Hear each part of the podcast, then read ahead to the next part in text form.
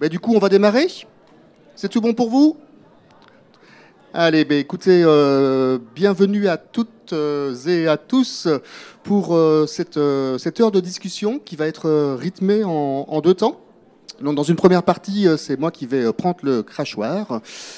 Et pour parler donc de la filière brassicole française, bilan, tendance et perspective.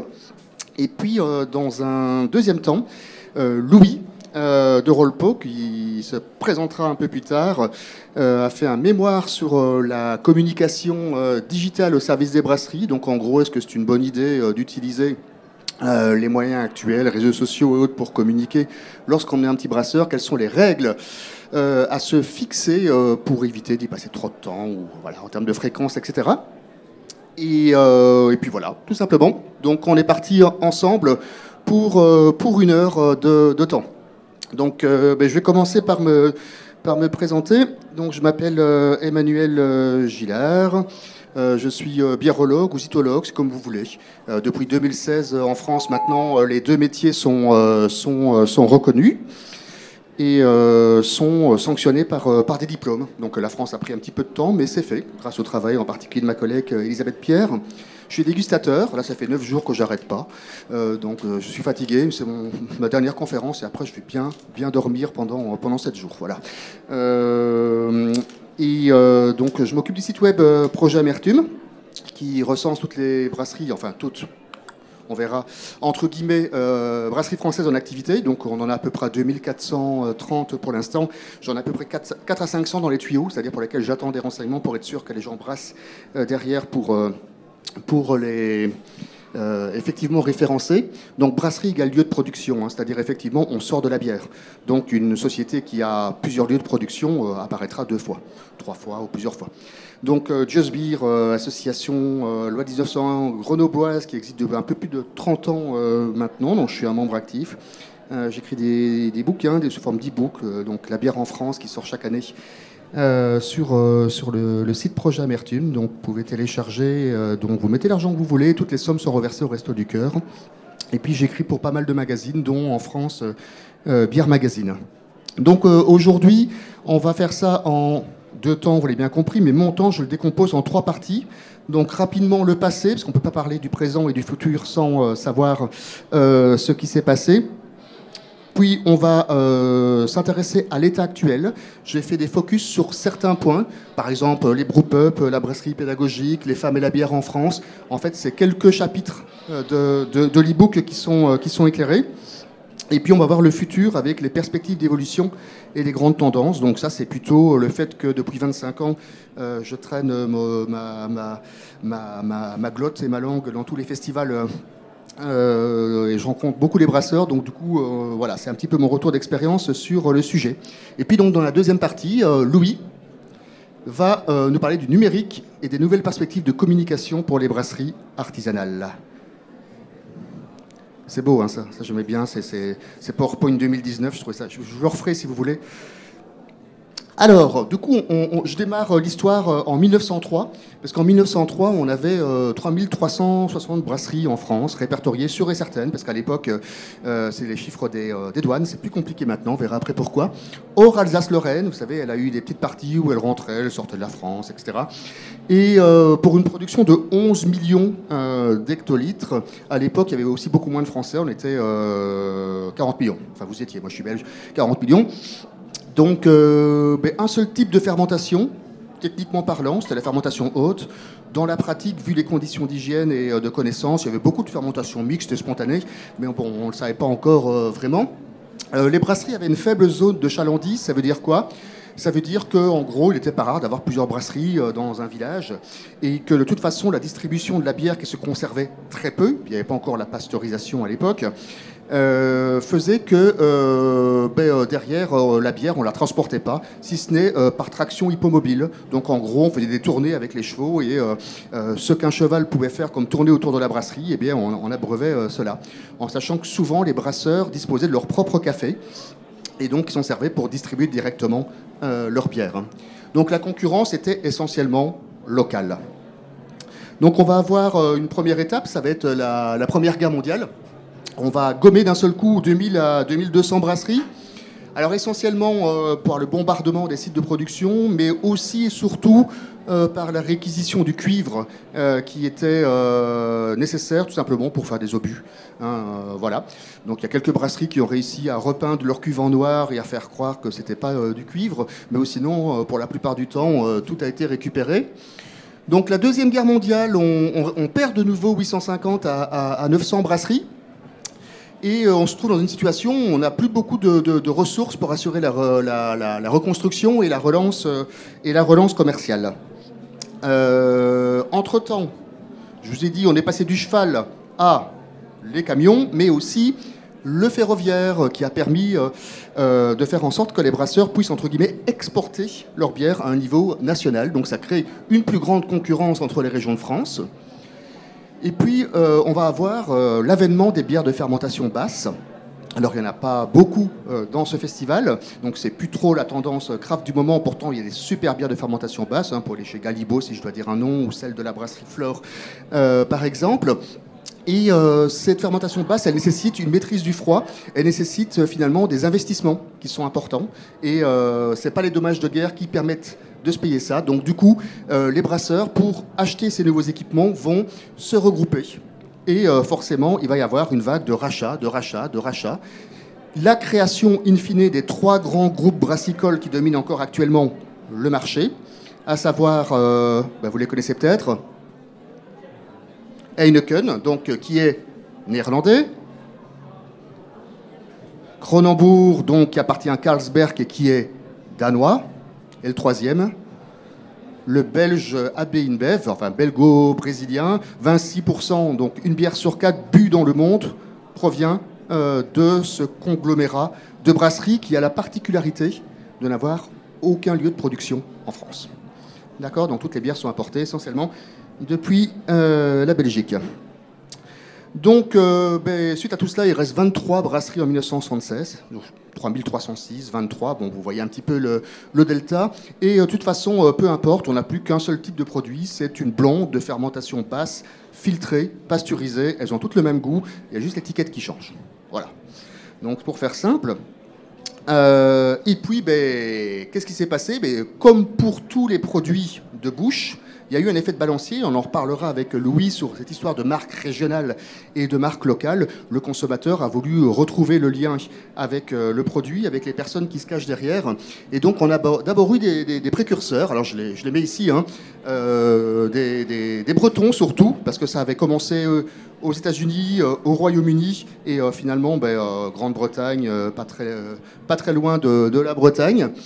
Donc la brasserie des Deux Rivières, située à Morlaix, ils existent toujours. Ils ont déménagé. Euh, il s'appelle la Coref. Lancelot existe toujours. Sainte-Colombe existe toujours. Ils distillent également maintenant avec un programme de barricage. Séverac a fermé. Diaolique existe toujours. Et la brasserie nantaise a été en activité jusqu'en euh, jusqu'en 2006. Euh, Puis ben, c'est partout en France que ces, brasseries se, sont, se sont créées. et surtout, surtout, je ne mets pas ça, ce slide parce qu'on est ici au Lyon Beer Festival, mais en Auvergne-Rhône-Alpes, on va avoir euh, ben, des brasseries qui existent toujours et qui sont devenues entre-temps, euh, en tout cas pour les, trois derniers, des, acteurs qui sont de taille intermédiaire maintenant, donc qui ont bien grandi. Euh, donc on va avoir la brasserie Luc et Lionel Alphand à Valouise. Je ne sais pas si vous connaissez Luc Alphand. C'était qui? Un skieur, tout à fait. Donc Luc et Lionel Alphand sont passés de la mousse blanche à la mousse de toutes les couleurs. Et euh, voilà, donc la brasserie des Grands Cols à Briançon et la brasserie des Cimes à Aix-les-Bains. Alors du coup, si je résume un petit peu tout ce qu'on vient de se dire, donc euh, ça c'était en 1903, ça c'est la Première Guerre mondiale, ça c'est la Deuxième Guerre mondiale, ça c'est les regroupements, on s'en rend même pas compte parce qu'en fait c'est électrocardiogramme plat. Et puis, et puis, ben, voyez ce qui se passe, on revient dans une belle courbe en, euh, en U avec euh, une création euh, très importante de brasseries euh, en, nombre. Donc si on regarde ben, l'état actuel, justement, on va zoomer sur cette deuxième courbe de, brasserie et on va voir que on en est actuellement, alors au 27 mars, j'en étais à 2372 en, en activité. Sur cette courbe, j'ai commencé à recenser en décembre 98 ça me rajeunit pas. J'ai mis une petite courbe de, tendance euh, rouge. Et pour ceux qui font un peu de mathématiques, euh, vous avez l'indice euh, R carré, donc qui est, s'il est égal à 1, c'est que la courbe de tendance épouse parfaitement le, le, graphique. Et là, en l'occurrence, on a 0,9968. Donc, la science vous annonce en avant-première que nous dépasserons le cap des 3000 brasseries en juin 2023. Mais on verra qu'il y a peut-être d'autres choses qui, vont changer euh, euh, d'ici là. Alors, beaucoup de brasseries, mais partout. Donc, euh, pour s'installer, il faut bien viser. D'accord? Donc, quand je dis partout, alors là, j'ai pas mis les dom-toms, mais c'est vraiment aussi dans, dans les, les dom-toms. Donc, cette carte, vous pouvez la retrouver en ligne, en version interactive. C'est très pratique quand vous faites des voyages. Vous savez où vous arrêtez. C'est sympa. Alors, ben, au niveau des départements, ça donne quoi? C'est le département du Nord qui, est numéro 1, avec 110 euh, brasseries en activité. Et puis, on va trouver ah ben oui, ils se, tiennent, ils tirent la bourre hein, depuis un petit bout de temps, euh, l'Isère et le Rhône. Là, ben, euh, je suis désolé, c'est un point de plus pour, pour l'Isère avec 67 brasseries. C'est pas très connu, l'Isère, sur le plan brassicole. Et puis, on va avoir le Rhône, vous voyez, Loire-Atlantique, Gironde, Finistère, Bas-Rhin, Pas-de-Calais. Donc, il y a des mélanges à la fois de départements qui sont euh, comment dire, euh, euh, vraiment brassicole et, d'autres qui sont vraiment, qui n'ont jamais eu de culture brassicole et qui, sur lesquels il y a un grand nombre de brasseries. Donc là, j'ai ramené du coup les, brasseries en nombre d'habitants. Et je me suis dit où est-ce qu'il est plus intéressant finalement pour un brasseur de construire sa brasserie?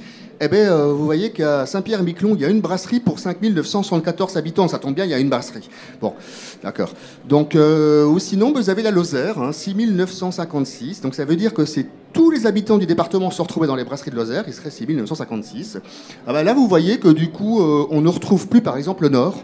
Le Nord, la population est très importante et malgré le fait qu'il y ait beaucoup de brasseries, et comme il y a beaucoup d'habitants, au final, ils n'apparaissent plus dans cette liste. Donc, ça veut dire que finalement, il y aura encore de la place pour des brasseurs dans le Nord.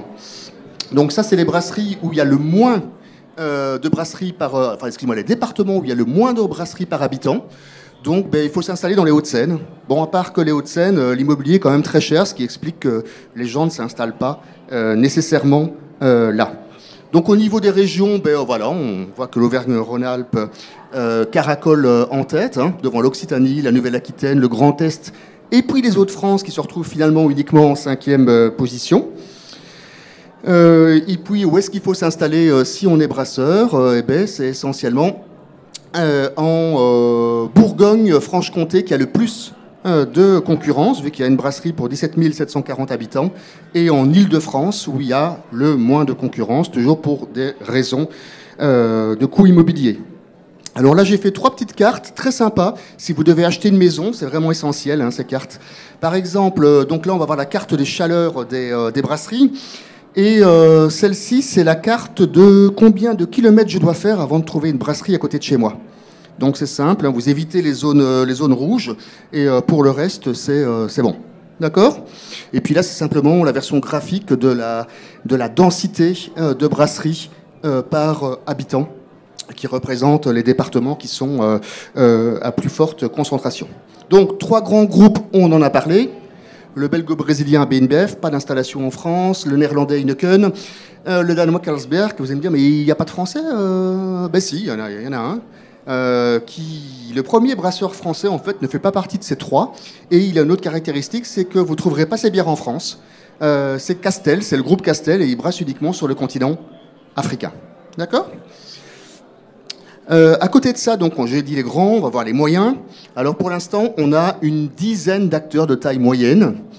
On va retrouver deux types d'acteurs. Euh, même trois d'ailleurs. Hein.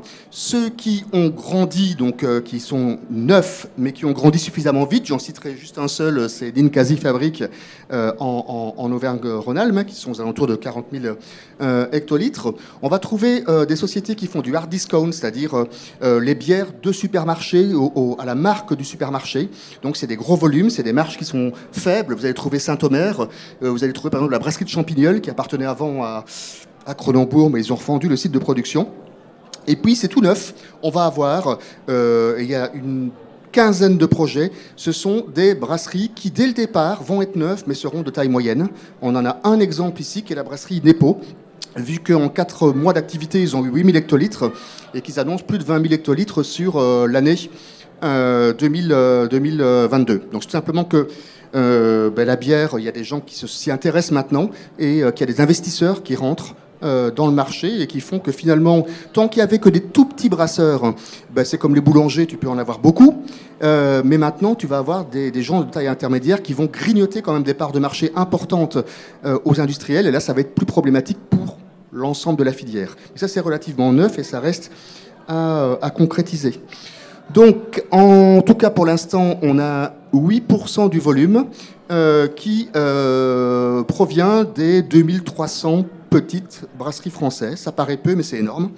Euh, surtout que c'est 8% du volume, mais c'est 14% en valeur. Ben oui, la bière craft, ça se vend un peu plus cher euh, que, euh, que la, la, bière industrielle. Donc, dans les grandes caractéristiques, on peut parler. enfin, ce qui fait que la France est un pays différent des autres pays brassicoles, c'est les bières biologiques. Ça, m'a encore été confirmé hier par euh, un, fournisseur de houblon euh, américain. Euh, c'est le pays qui, de loin, a le plus grand nombre de brasseries biologiques. Donc là, ben, on voit l'évolution. On en est à 516 qui produisent uniquement en bio. Donc je ne parle même pas de ceux qui ont une ou deux bières bio. Et je ne parle pas non plus de ceux qui sont dans une démarche bio, mais ne demandent pas la labellisation d'accord? Et qui d'ailleurs, petite parenthèse, ne peuvent même pas indiquer que les ingrédients sont bio, sur l'étiquette, parce que la répression des fraudes trouve que ça pourrait induire les gens en erreur. Petite parenthèse fermée. Euh, donc voilà, les brasseries biologiques, 516. Euh, alors là, j'ai pris tout simplement dans, les quelques 19 000 fiches de dégustation de bière que j'ai dégustées, euh, le pourcentage de bio et l'évolution dans le temps. Donc on voit qu'on est à 2,4% de marques de bière bio euh, dans le monde, à peu près. Hein. J'essaie d'avoir tous les pays, je travaille du mieux que je peux, hein. je suis, je suis qu'une seule personne. Hein. Et euh, en France, on en est à 13,2%, c'est-à-dire euh, presque 15% des bières, enfin des marques de bière sont biologiques. D'accord? Autre caractéristique, c'est les fermes brasseries. Euh, hier, il y avait euh, bière et environnement. On avait une ferme brasserie d'ailleurs ici qui s'appelle La Muette. Donc euh, Max est agriculteur et brasseur et il produit 80% de ses céréales, enfin 80% des céréales qu'il produit plutôt servent à produire sa bière. Donc il va chez un malteur régional pour transformer ses céréales qu'il introduit après dans sa bière. Donc l'idée c'est qu'ils vont produire une partie des céréales, c'est l'orge, parce que c'est la céréale par défaut hein, pour la bière, mais ça peut être d'autres céréales, sarrasin, autres.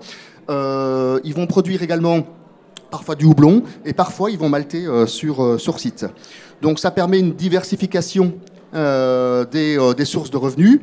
C'est intéressant quand on a plusieurs métiers parce que tu peux brasser beaucoup en hiver lorsque tu as moins de travail à faire dans les champs. Donc on se retrouve finalement à l'origine du style de bière euh, euh, du Hainaut belge qu'on appelle les saisons. Hein. C'était vraiment ça. Tu avais une forte main d'œuvre et tu l'employais, tu l'utilisais euh, en hiver pour brasser. Bon, démarche de développement durable et puis ça permet également de comment dire enfin c'est un des problèmes c'est la difficulté de s'approvisionner en malt spéciaux et en malt biologique on en reparlera un peu plus tard. Donc ça, c'est l'évolution euh, du nombre de fermes brasseries, donc, euh, qui est assez euh, linéaire ces dernières années. Les producteurs d'orge, donc parmi celles-ci, il y en a 118 qui produisent leur orge, 164 qui produisent du houblon et 35 qui maltent eux-mêmes leurs céréales. D'accord? Autre caractéristique française et internationale, mais enfin pour l'instant c'est vraiment à la mode, c'est les brewpubs. Donc un brewpub, par définition, c'est un endroit où euh, bah, la bière qui est produite est consommée directement sur place, sans conditionnement. Hein, parfois même, on la tire directement depuis le, le, tank, de garde. Donc euh, bah, l'avantage, euh, on les verra, avantage, inconvénient, mais en tout cas c'est assez simple. L'avantage pour le brasseur, c'est justement qu'il euh, bah, est en contact direct avec les clients, donc il peut avoir le retour client directement en général, c'est des petits volumes, ça lui permet de multiplier les batchs et euh, de s'adapter à la demande de la clientèle. Il n'y a pas de transport, il n'y a pas de frais de conditionnement. Donc, euh, c'est une réponse urbaine euh, assez intéressante à, comment dire, à la consommation de bière, vu que tu es au plus proche des consommateurs. Donc 145 brewpubs en France, et rien que depuis le début de l'année, il y a déjà une trentaine d'ouvertures. Donc il y a des. Attends, c'est pas un phénomène neuf. hein. Les trois brasseurs, ça a commencé à Lille en 1986. Euh, O'Neill, c'était à Paris en 1992. Ils sont toujours là. Et euh, Frog Beer, euh, donc euh, ils ont commencé également dans les années euh, 90. Donc les brewpubs, ben, on en a parlé, hein, les avantages. hein. donc euh, c'est euh, aucun intermédiaire, pas besoin de faire du marketing. Si vous êtes bien placé, euh, bah, ça fonctionne. En tout cas, la bière sera votre meilleur marketing. Pas de chaîne d'embouteillage, contact direct avec le brasseur. Voilà.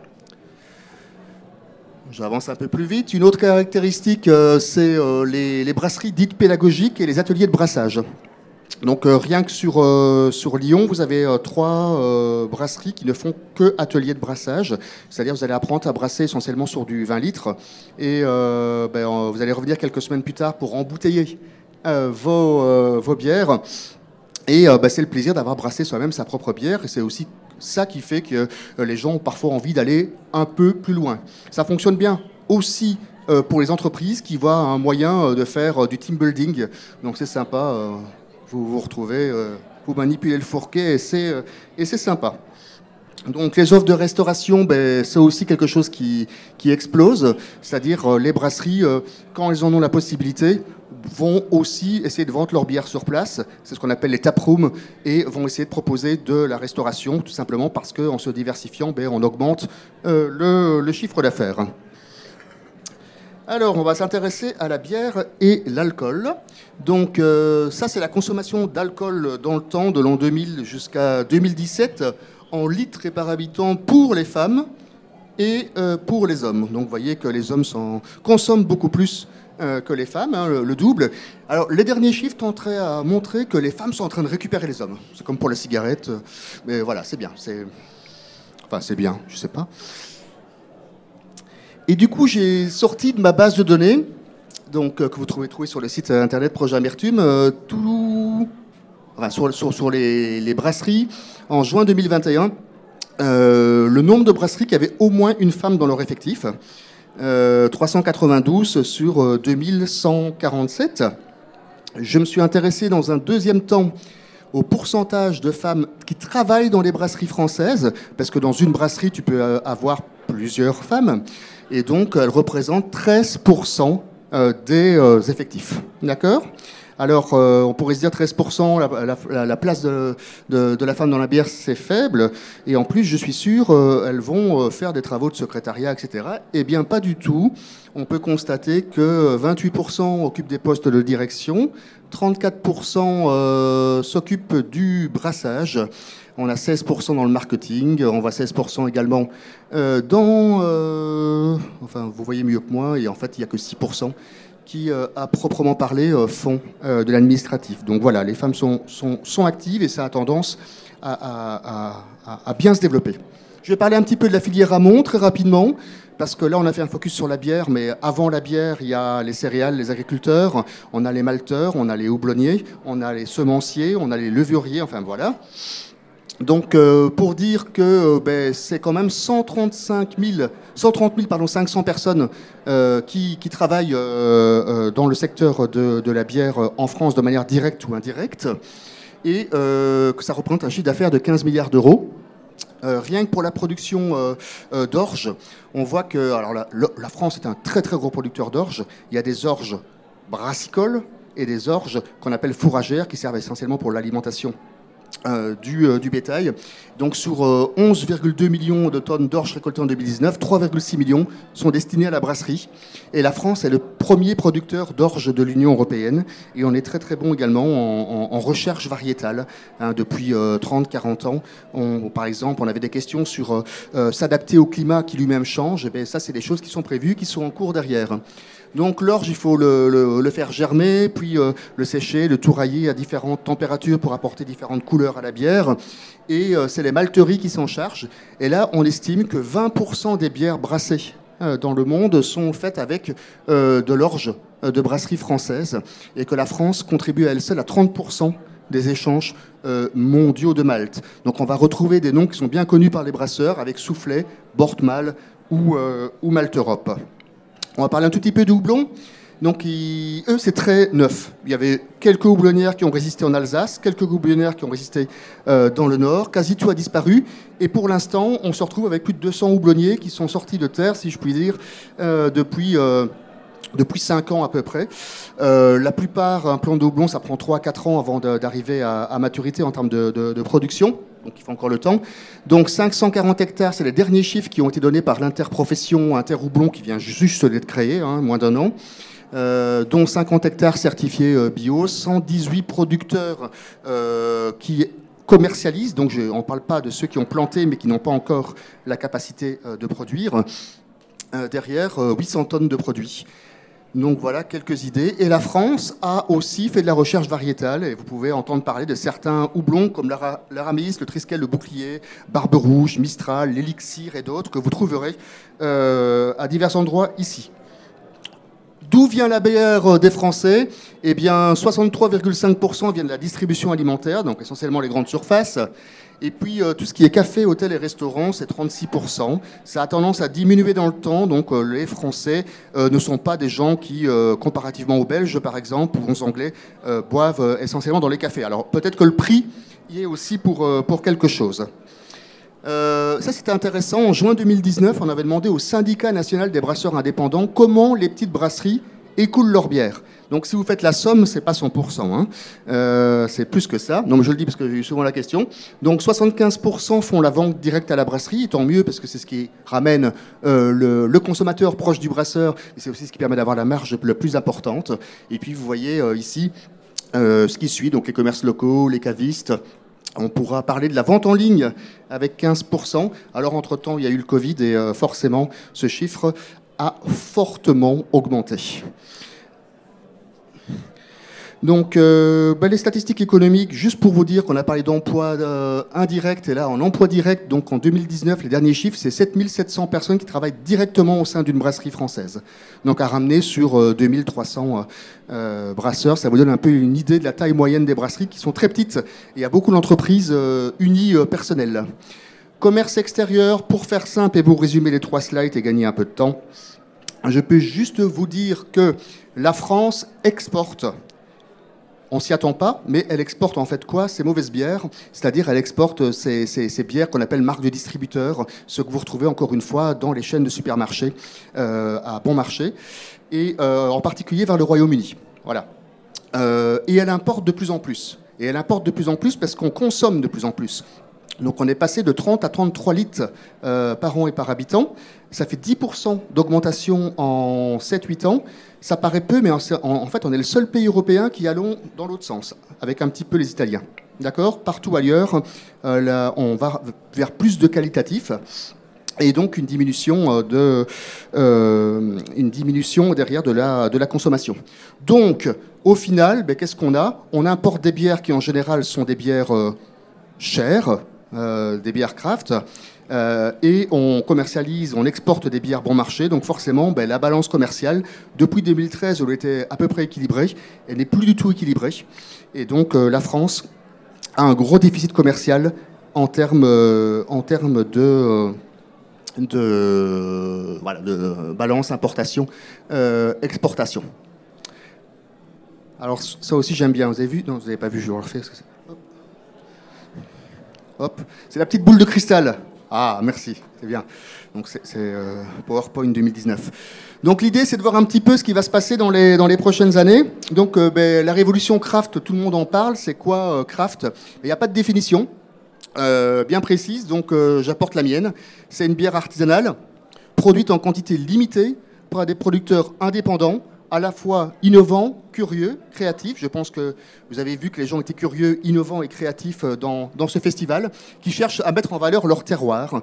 Donc on retrouve finalement les cinq piliers qui constituent pour moi euh, la, craftitude euh, à, travers, à travers le monde, avec des, des variations d'un pays à l'autre. Par exemple, la France travaille beaucoup pour l'instant sur cette partie, qui est la partie terroir, et c'est normal vu qu'elle a déjà une bonne notion de ce que représente le terroir. Alors, est-ce que c'est un truc qui est à la mode et puis on, ça, on parlera plus des bières craft dans peu de temps? Alors pour moi, non, c'est pas une mode. Par contre, c'est une succession continue de modes. C'est-à-dire que, vous savez, il y avait les brutes IPA il y a 3-4 ans, maintenant on n'entend plus parler. les doubles, les triples IPA, au dernier festival, il y en avait plein, maintenant il y en a déjà beaucoup moins. Donc vous voyez, tout ça ça, ça bouge tout le temps, mais on innove aussi tout le temps. Il y a plein de choses. D'accord? Alors, euh, qu'est-ce qu'on peut constater également? Ben, Il y a des, synergies entre les petits et les gros brasseurs. Donc, dans les regroupements, euh, on a des regroupements de brasseries. Donc, certaines se regroupent, elles conservent leur indépendance, mais elles mettent en commun euh, leur force de vente. Hein. par exemple, des grands noms comme Duic et Troismont, Milusine et Parisis. Euh, il peut y avoir également des partenariats de distribution. Donc, euh, Cronenbourg a une filiale qui s'appelle House of Beer. Quand vous allez sur leur site, vous voyez pas du tout que c'est Cronenbourg. Ils ne veulent pas que ça se sache, mais ils s'en servent pour commercialiser de la bière craft ou, pseudo-craft. Donc, euh, Pietra, Castellet, Brasserie du Pays Basque, Demory, par exemple. Puis on va avoir des rachats. Ils sont très peu en France. donc, une brasserie qui est Gallia, euh, et puis euh, deux sites de distribution par Internet qui sont Saverbière et, euh, et Beerwolf. Donc ça reste finalement les rachats quelque chose de assez faible, tout simplement parce qu'il y a énormément de petites brasseries. C'est un peu comme des grains de sable. Vous n'arrivez pas, vous pouvez en acheter autant que vous voulez, ça vous fera pas beaucoup de parts de marché. Donc ils préfèrent voir des gens qui ont des besoins de grandir, qui ont besoin d'acheter un nouvel outil, et on leur dit, bah, écoutez, on vous donne l'argent nécessaire pour pouvoir travailler sur cet outil. Alors là, c'est juste pour le fun. C'est un Américain qui a fait ça, hein, c'est pas moi du tout. C'est euh, Là, vous avez par exemple AB là, vous avez euh, Carlsberg. Donc, c'est tous les grands noms, les grands groupes et euh, les différentes marques qu'ils possèdent. Et finalement, on se rend compte que la Belgique fait à peu près un cinquième des, des, pavés qui, sont, qui sont dedans. Et la France, on, on a juste ça. Cronenbourg, qui appartient à Carlsberg, d'accord? Et euh, voilà, qui est regroupé au sein de LFB avec des brasseries comme Brooklyn, etc. D'accord? Euh, juste pour parler d'un point, parce que le temps presse, donc euh, dire que ben, les grands brasseurs, au début, ils se sont moqués des, petits. On les appelait les brasseurs de salle de bain parce qu'ils étaient censés brasser dans leur baignoire. et puis, à un certain moment, quand ça a grignoté les parts de marché, ça rigolait moins. Et puis, donc, il y a eu euh, l'explosion du, de Brasseurs de France où les petits sont partis, ils ont créé leur propre syndicat qui s'appelle le, SNBI, le Syndicat national des brasseurs indépendants. Et euh, du coup, euh, les gros, qu'est-ce qu'ils font? J'appelle ça le craft washing, donc c'est-à-dire ils, reprennent, ils reprennent les codes craft, donc en termes de nom de bière, en termes de design des canettes, en termes voilà, de style également, pour finalement ben, grignoter aussi des parts des marchés sur ce segment qui est, qui est très lucratif. Euh, pour moi, ce n'est pas une mauvaise chose, parce que ce qui se passe maintenant, c'est que grâce au gros, euh, ceci fait qu'on trouve de la bière craft ou pseudo-craft dans les supermarchés. Et donc, on va pouvoir dépasser le simple cadre des beer kicks ou des gens qui, comme vous, comme nous, se sont déplacés pour venir à cette conférence et à ce, à ce festival, et que euh, finalement, la bière craft va se répandre. d'une manière plus grande. C'était le cap, c'était le, le, plafond de verre à casser, et je pense que c'est un peu grâce au fait que ben, les, petits s'inspirent des grands, les grands s'inspirent des petits, et que la synergie n'est pas négative. J'aime jamais euh, la confrontation entre les bons et les mauvais, les grands et les petits. Je pense que c'est dans l'équilibre et dans le respect de chacun qu'on grandit. Alors sur ce graphe, j'ai repris euh, l'évolution donc en, noir euh, du nombre de créations de brasseries par an. la courbe de tendance, non c'est l'inverse, excuse-moi, c'est en rouge. la courbe de tendance est en noir. Donc on peut faire la même chose avec les fermetures. D'accord? Donc on voit qu'on a eu, euh, grosso modo, euh, en 2018, 43 euh, fermetures de brasseries. Là où ça devient intéressant, c'est quand je mixe les deux graphiques et qu'on se dit, ben, si j'ai 5 ouvertures pour une fermeture et que l'année suivante, j'en ai 4 pour une, c'est que le secteur va un peu moins bien. Donc c'est ce ratio ouverture-fermeture que j'ai représenté ici. Et euh, ben on peut voir, euh, alors là, cette année-là, euh, il y a eu beaucoup de fermetures et c'était l'année où les taxes sur la bière ont été multipliées par à peu près 10. donc forcément, il y a des gens qui ne l'ont pas supporté, mais globalement, on a quand même quelque chose qui est assez linéaire, qui est en train de se stabiliser. Et on est quand même dans un excellent taux de 7,5 ouvertures de brasserie en France pour une fermeture. D'accord? Donc c'est énorme. Il y a très très peu de pays qui ont euh, ce chiffre. Malterie régionale, il y en a un paquet. Je vous en mets quelques-unes, enfin non, je vous les mets toutes ici. Hier, on avait euh, Avomalte qui était présent dans, euh, dans la Drôme. les houblonniers, comme je vous l'ai dit, il y, en a, il y en a un paquet, avec toute une problématique hein, derrière, euh, euh, qui sont euh, mentionnées ici. Encore une fois, si vous voulez plus d'informations, petite pub, hein, vous allez dans, consulter mon e-book. Hein. tous les sujets sont, sont très largement explicités. Du coup, qu'est-ce qui se passe? Ben, On a la possibilité, vu que l'eau, c'est le terroir, que maintenant, on va avoir l'orge qui va être cultivée localement proche de sa brasserie, qui va être transformé proche de la brasserie dans une malterie régionale, que les houblons, on peut s'approvisionner en local, et voire même, on peut travailler avec des levures sauvages, c'est-à-dire ce qui est euh, présent dans les bâtiments, dans l'air euh, qui nous entoure. Donc, la notion de berle terroir, petit à petit, est quelque chose qui est en train euh, de se mettre en place en France. et donc pour moi, c'est quelque chose qui va prendre beaucoup de place et qui a du sens dans, dans le futur. Donc quelques grandes tendances. Diversification euh, dans le whisky d'une manière générale euh, dans la distillation. Donc de plus en plus de brasseries euh, achètent leur propre matériel. Il y en a même qui ont arrêté de brasser pour distiller. Voilà. Donc on peut valoriser un brassin loupé, puis après on se dit bah quand même ça se vend bien, je vais l'ajouter à la gamme, et puis j'acquiers moi-même mon installation de distillation. Autre chose qu'on constate, c'est la montée en puissance des rayons bières dans les grandes et les moyennes surfaces. C'est simple, c'est la cinquième année de suite que c'est le rayon qui est euh, le plus en expansion. D'accord C'est pour ça que, toutes les grandes surfaces s'intéressent au rayon bière, qu'on voit des caves à bière un peu plus sophistiquées, qu'il y a maintenant parfois euh, des bières qui sont maintenues au froid. Ça a été Monoprix qui a été le premier euh, à faire cela. Donc, rien qu'en 2017, le chiffre d'affaires a augmenté de 11% sur le rayon bière et la, la, taille des linéaires a augmenté de 25% en une année en 2019. Donc on en est en moyenne à 8,59 mètres de linéaire de bière euh, dans les supermarchés en France avec une moyenne de 43, on est passé de 43 à 56 références euh, de bière. Donc les bières sans alcool ou faiblement alcoolisées, euh, ce qu'on appelle les nolos. Vous pourrez voir ça. Il y a la brasserie Edmond ici, si vous voulez goûter en Isère, bah, à Grenoble, qui fait des, bières sympathiques. Le conditionnement en boîte métallique, mais je pense que vous l'avez vu. Hein, et puis si vous allez dans les cavistes actuellement, il n'est pas rare euh, euh, de découvrir jusqu'à plus de 50% de références uniquement en canette. Ça a des avantages, je ne parle pas environnement, mais ça a des avantages surtout pour la conservation euh, du, du, produit, en particulier protection de la lumière et de l'oxydation pour les produits qui sont fortement houblonnés. Les bières à base de raisin, alors, ce qui me gêne, c'est qu'en France, euh, on s'est fait dépasser par les Italiens et qu'eux ont réussi à se faire reconnaître au niveau international par le BJCP, le Beer Judge Certification Program. Ils ont créé un style qui s'appelle l'Italian Grape Ale. Et en France, avec toutes les barriques et tous les cépages qu'on a, on n'arrive pas à trouver un nom à ces bières. Et on n'est même pas d'accord sur la définition. Donc, euh, ça me gêne un peu. Euh, j'aime bien bière de vignoble. Certains parlent de vière, mélange de vin et de bière. Je trouve que ça fait. Non, ça me plaît pas. Mais en tout cas, il y a du travail à faire dessus. Les bières au houblon frais, elles ont la cote aussi. Donc une récolte par an. Donc si euh, vous prenez le houblon, que vous le mettez en œuvre, dans les 24 heures dans le brassin, ça vous donne une bière au houblon frais. Donc il y avait 140 brasseries qui en ont produit une, euh, en 2021 dans le cadre des 24 heures du houblon frais qui était organisé par le syndicat national des brasseurs indépendants. Donc les styles, bière pâtissière, bière légère, retour en grâce des bières de fermentation basse, les bières acides, l'élevage en barrique. Bon, les IPA, ça continue, mais comme je vous ai dit, il y a une mode à l'intérieur de, cette mode.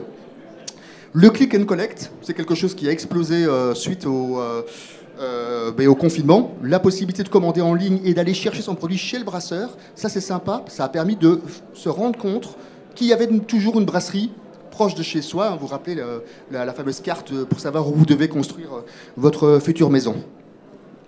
Euh, les growlers et les crawlers, c'est-à-dire l'embouteillage à la demande, par exemple sur euh, Grenoble, partout, une bière pression qui te plaît, eh ben, tu vas pouvoir la mettre dans une canette qu'on va sertir devant toi et tu peux partir avec. D'autant plus important que la prochaine fois que tu reviendras, ce sera une autre référence. Et donc tu sais, eh quand tu seras passé à autre chose, c'est comme ça, le consommateur pour l'instant y butine. L'essor des brew-pubs, on en a parlé, l'avènement des bières de terroir aussi, le tourisme brassicole, on a des agences de tourisme qui se mettent en place, il y a une vraie offre qui démarre. La première, c'était à Lille avec l'échappée bière, donc c'est des gens qui ne font que ça, du tourisme brassicole. Haute tendance, ben vous le verrez ici, euh, kéfir, kombucha, limonade, doublonné, euh, c'est des choses que les brasseurs euh, font de, de, plus en plus, ils se diversifient là-dessus. J'étais juré il y a trois jours au France Beer Challenge et je suis tombé sur les kombucha euh, dans la catégorie. On en a eu 27 kombucha français qui visiblement étaient euh, assez intéressants. Et puis, euh, ben, l'augmentation des prix, c'est la dernière tendance, et je vais en rester euh, sur cela. Euh, matières premières, prix de la bière qui forcément va devoir augmenter. Le problème, c'est qu'on est déjà à un niveau qui est tellement élevé que bientôt, on se demande si on pourra encore se payer la craft et qu'il faudrait quand même pas que craft devienne synonyme de bière pour bobo. Donc, il va falloir je ne sais pas comment on va résoudre cette problématique, mais en tout cas, c'est sûr qu'on a des prix qui sont, euh, qui sont très élevés et que déjà maintenant, il y a des gens qui, qui n'achètent plus certaines références tout simplement par rapport, euh, par rapport au prix. Et eh bien voilà, j'ai beaucoup parlé. Et maintenant, je vais laisser parler notre deuxième invité. Vous voyez, le monsieur qui est là depuis le début, qui euh, tourne sur lui-même, qui est très nerveux. Et c'est intéressant. Eh ben, bonjour à tous, euh, merci de l'invitation déjà Manuel. Et euh, alors juste pour recontextualiser, du coup moi j'ai été invité dans le cadre de mon mémoire parce que j'ai pu interviewer notamment Nicolas Dumortier qui est l'organisateur, euh, co-organisateur du festival. Et donc on m'a proposé de venir présenter une partie de ce que j'ai fait. Euh, ça a été réalisé du coup pour, la fin d'un mémoire marketing euh, et communication digitale dans une école de commerce à Lyon. Et je l'ai fait en étant en alternance dans une brasserie artisanale, la brasserie de la semaine euh, à côté de Saint-Etienne, à Saint-Genès-Malifaux exactement. Et, et, du coup j'ai été recruté là-bas notamment pour pouvoir dynamiser un peu le plus près pour pouvoir dynamiser un peu la communication digitale de la brasserie, l'aider à vendre un peu plus, à se faire connaître, etc. Et donc, beaucoup de, beaucoup de, recherches de, ce travaux euh, se basent sur mes expériences personnelles et aussi surtout sur une étude qualitative menée auprès de plusieurs personnes interviewées. Et donc on va pouvoir voir euh, après. Alors j'ai décortiqué euh, le mémoire de Louis et j'en ai tiré les questions suivantes qui forment une petite synthèse à mon avis de ce qu'il y a dedans. Donc la première question que j'ai envie de te poser, c'est il y a une phrase que tu as citée Hein, qui, apparaît en italique. Là, c'est après la révolution industrielle vient la révolution artisanale, ça on l'a bien compris. Euh, l'heure pour les marques locales de reprendre de la place. Est-ce que peux-tu nous expliquer ce que c'est que cette notion de marque locale, de marque globale, qui reviennent souvent dans ton, dans ton, euh, dans ton mémoire? Euh, Alors la définition de marque locale, elle n'est pas exactement exactement posé, mais euh, ce qu'on peut revoir, c'est un peu ce que tu as très bien expliqué du coup dans ta première partie. Euh, c'est revenir aux marques qui étaient, euh, qui étaient implantées localement et connues localement, connues des villages, connues des zones de peut-être un petit peu plus éloignées. Et surtout, bah, cette phrase, elle vient juste démarrer en fait le mémoire pour, faire un parallèle avec la révolution industrielle du début des années, de début du, du 19e siècle, qui en pense, a pu lancer un peu toute la surconsommation d'aujourd'hui. Et aujourd'hui, on voit quoi aussi euh, bah, une tendance inverse qui se lance avec, euh, avec une envie de revenir à quelque chose de plus euh, tradit, de plus artisanal. Et donc, c'est un peu le, le va-t-en-guerre du mémoire pour commencer.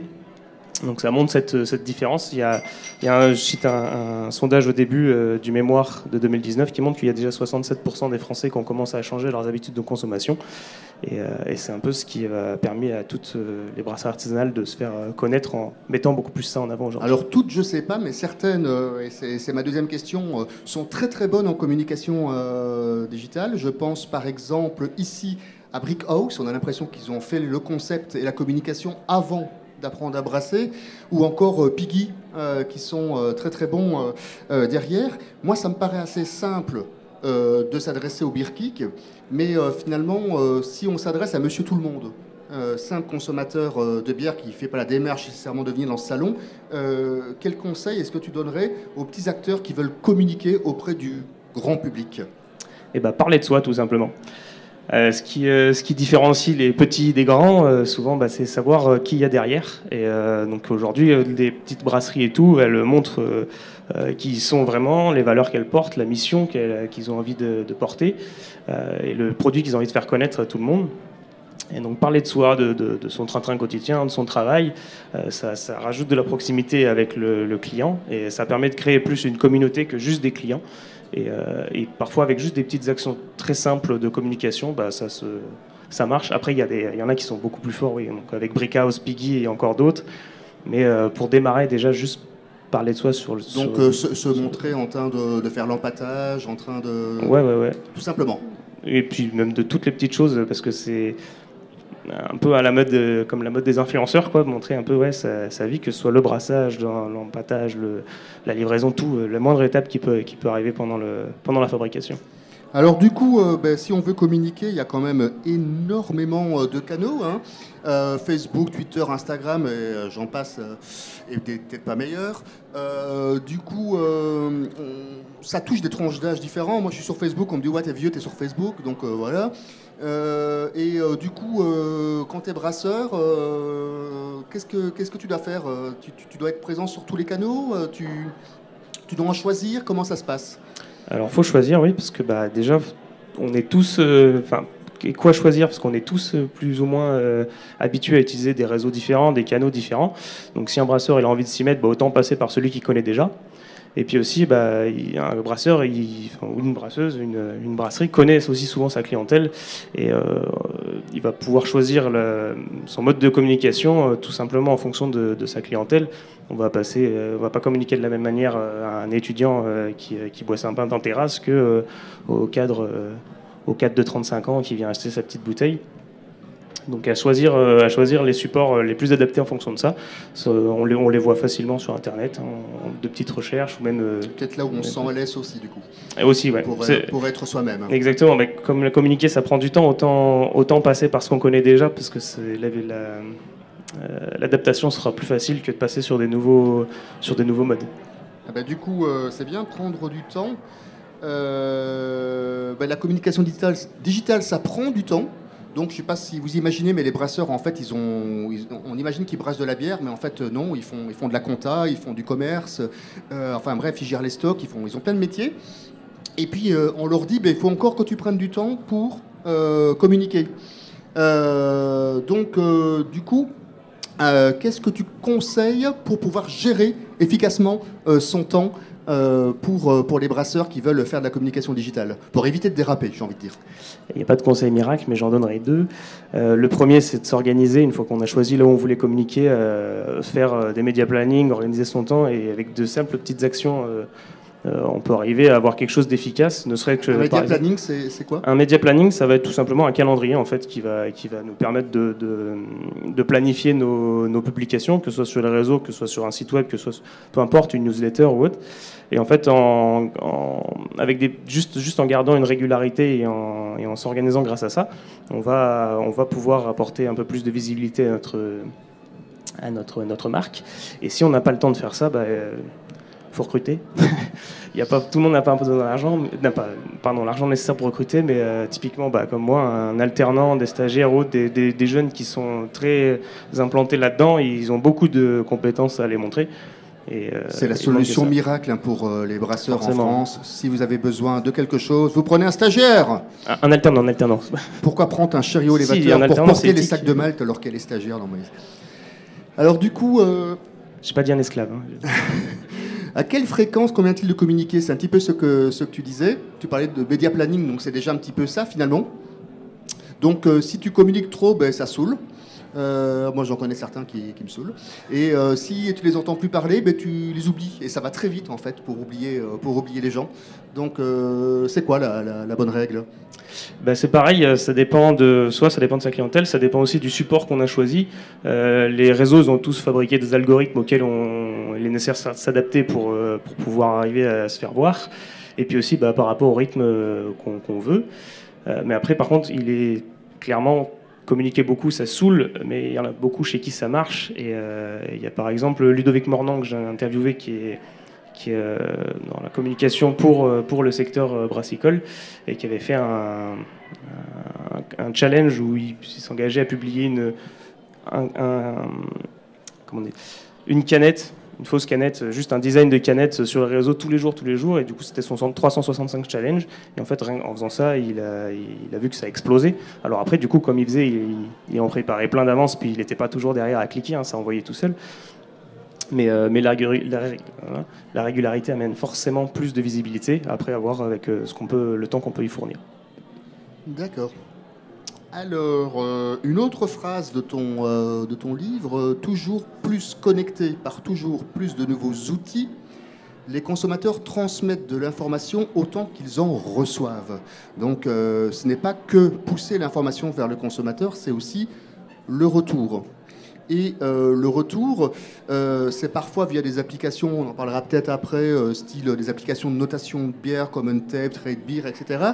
Est-ce qu'il n'y a pas le risque de devenir un peu l'esclave de ces moyens de communication? Déjà, on doit le faire régulièrement, mais en plus, si les consommateurs nous disent ce qu'on aime, ce qu'on n'aime pas, et derrière, est-ce qu'on ne va pas être obligé finalement de faire la course aux commentaires élogieux et finalement de brasser des choses qui ne te correspondent pas vraiment, qui ne sont pas dans tes valeurs, mais tu fais juste ça parce qu'à un certain moment, tu veux répondre euh, à l'attente des consommateurs que tu ne veux pas décevoir. Bah si, tout à fait. Tu le disais très bien avec, par exemple, euh, les IPA tout à l'heure euh, pendant ta partie. On a bien vu que ça a été à la mode quand le mouvement craft beer s'est fait de plus en plus connaître en France. Et, ça a tendance à, à, uniformiser un peu les, les nouvelles recettes. tout, le monde, tout le monde veut en faire. Après, cette phrase, elle était aussi là pour parler de data, vite fait. Mais, euh, oui, oui, clairement, on en voit, il y, a plein de, brasseurs qui vont se mettre à brasser des trucs de plus en plus extravagants. Euh, il y a une cave à bière qui me disait qu'aujourd'hui, ça y va de ça double, triple, quadruple, euh, Neipa, des choses comme ça. Un peu moins apparemment maintenant. Mais mais il y en a plein maintenant qui sont obligés de faire des choses de plus en plus compliquées pour se faire connaître, pour se faire voir. Et en a beaucoup euh, derrière qui aimeraient bien aussi revenir à des choses un peu plus tradies. Et euh, les applications comme Untapped, ouais, elles tendent parfois, même si ça reste un super outil, elles tendent parfois aussi à euh, tacler gratuitement des brasseries juste parce qu'elles se mettent pas à faire des, des trucs de ouf. alors que parfois juste une bonne pils correctement faite, ça suffit. Ah ben oui, mais justement, une bonne pils correctement faite, certes ça suffit, mais c'est sans doute une des bières les plus difficiles à produire. Euh, il me reste deux questions pour toi. Euh, certaines brasseries écoulent toute leur production sans aucune présence sur Internet, même pas un site web. Alors c'est, le job difficile pour Projet Amertume de savoir s'ils existent, s'ils brassent vraiment. Et, pourtant, oui, parfois ils existent depuis 7-8 ans. Euh, tu les répertories avec beaucoup de retard parce que justement ils n'ont pas cette présence. Ça veut dire quoi? Ça veut dire que derrière, ils ont raison parce qu'ils vendent tous leurs produits? Ou est-ce que tu penses qu'il y a un risque euh, pour que, euh, ben, à terme, euh, ça pose des, soucis? Alors, il y a un risque, je sais pas, mais c'est un peu les brasseries qui sont venues me donner tort avec mon, travail. Mais il y en a clairement, clairement qui arrivent très bien. Après, en fonction des, événements type, type crise sanitaire, on peut voir que parfois c'est nécessaire d'y passer quand même. Mais il y en a, ouais, bah, justement les marques locales implantées depuis un petit moment qui sont connues de tout le monde. Je prends par exemple la brasserie stéphanoise euh, qui euh, fait très peu d'actions euh, numériques. quand ils communiquent, souvent ils passent par les, médias locaux, ils envoient un communiqué de presse, des choses comme ça. Et ça suffit en fait parce que bah, dans la région tout le monde les connaît, tout, le monde les connaît la brasserie, mais connaît même les brasseurs les gens qui y travaillent. Et en fait bah, c'est le bouche-oreille et c'est le... Ça, marche aussi très bien. Même, en fait, les réseaux sociaux, même c'est le, bouche à oreille version grandeur extrapoler. Donc s'ils y arrivent sans ça, bah, tant mieux. Les grandes oreilles. Je vais passer à la question suivante parce que j'en ai un peu parlé euh, finalement. C'était la notion de craft washing qui fait un marchepied euh, vers euh, des petites brasseries, vers finalement la grande, la grande distribution. donc au final, la question que je me pose, c'est est-ce que la vraie différence entre une marque globale et une marque locale, c'est pas tout simplement l'être humain qui, se cache, qui se cache derrière hein? Ah, si, si, bah, c'est exactement ce que je disais au début. Euh, Aujourd'hui, on veut plus, on veut plus juste euh, consommer des grands qui nous font de la pub. On veut, on veut être euh, informé sur ce qui se passe derrière nos produits. On veut que les marques elles soient incarnées par des personnes. Il y a plein, plein de. Enfin, on a tous les images de Piggy, ils se montrent souvent. Il y en a plein, plein de brasseurs qui font ça. Il y a un peu plus gros Ninkasi, Christophe Farger, il y a un peu sa tête dès qu'on parle de Ninkasi partout. Mais n'empêche que ça, ça permet d'incarner ça et ça permet d'avoir confiance en ce qu'on boit et d'avoir en plus de plus en plus envie de se tourner vers ces marques-là, qui se démocratisent toujours plus. Et juste pour revenir sur ce que tu as dit de, craft washing juste avant, euh, tu disais que c'était un tremplin euh, potentiel euh, pour, pour les bières craft. moi, je trouvais que ça avait tendance un petit peu à, perdre le grand public qu'on essaye déjà d'éduquer à la bière de qualité et autres. Et, du coup, je suis à moitié d'accord avec ça, mais c'est d'autant plus perturbant qu'on voit, comme tu l'as montré, qu'il y a de plus en plus de grands qui se cachent derrière des petits. Euh, et, ça, peut, ça, peut, ça peut un peu brouiller les pistes quand on pense consommer du craft et qu'en fait on s'aperçoit que non, bon, bah, on ne sait plus vraiment en quoi on a confiance. Et du coup, bah, ces marques locales, quand on, elles montrent vraiment qui est derrière, là on est sûr de ce qu'on voit. Alors Louis, Je sais pas si Si c'était clair. tu as 7 points, je dis ça parce qu'il y a 7 points en fait. Tu as 7 conseils que tu donnes. On va finir avec ça. Quels sont les 7 conseils que tu donnes à des personnes qui euh, veulent euh, communiquer de manière efficace pour leur brasserie sur euh, ben, les, moyens de communication digitale au sens large du terme? Il faut que je me rappelle. Le- alors, il y avait déjà bah, connaître sa cible, comme on disait, c'est important. On ne va pas communiquer de la même manière à tout le monde. Il y avait ensuite euh, s'inspirer, mais pas copier. euh, euh, comme, les modes de bière sur le numérique, c'est des, phénomènes de mode. Et reprendre un concept qui fonctionne, il n'y a pas de problème. Juste, bah, il faut. Le faire rapidement parce que c'est ce qu'on appelle du newsjacking, ça a vite tendance à retomber. Et, surtout, faut, faut pas juste le copier-coller. Les, interviews combinées, on en, on en a mille maintenant. Mais il faut, faut- faut se réapproprier ça. Euh, il y avait euh, diversifier les canaux et les contenus, euh, que ce soit de la photo, du, de la vidéo, de l'audio, et les canaux, donc passer peut-être outre que les réseaux sociaux, des, des newsletters, des sites web, euh, faire des podcasts, c'est très à la mode. Euh, je les ai un peu perdus euh, là-dedans. Ça en fait 4 sur 7. hein. Il a plus de Ouais. 50%, donc c'est bien. hein. Il va passer avec mention bien. Ah si, si, il y avait pas, pas hésité à utiliser aussi le pay media, les publics sponsors Facebook, les Google euh, Ads, les, tout ça. Enfin, c'est, ça, ça, paraît, euh, ça paraît mal, mais en fait, euh, euh, parfois, ne serait-ce que mettre 5 euros ou des choses comme ça, ça permet juste d'élargir un peu, d'élargir un peu sa, sa, sa- sa zone d'action.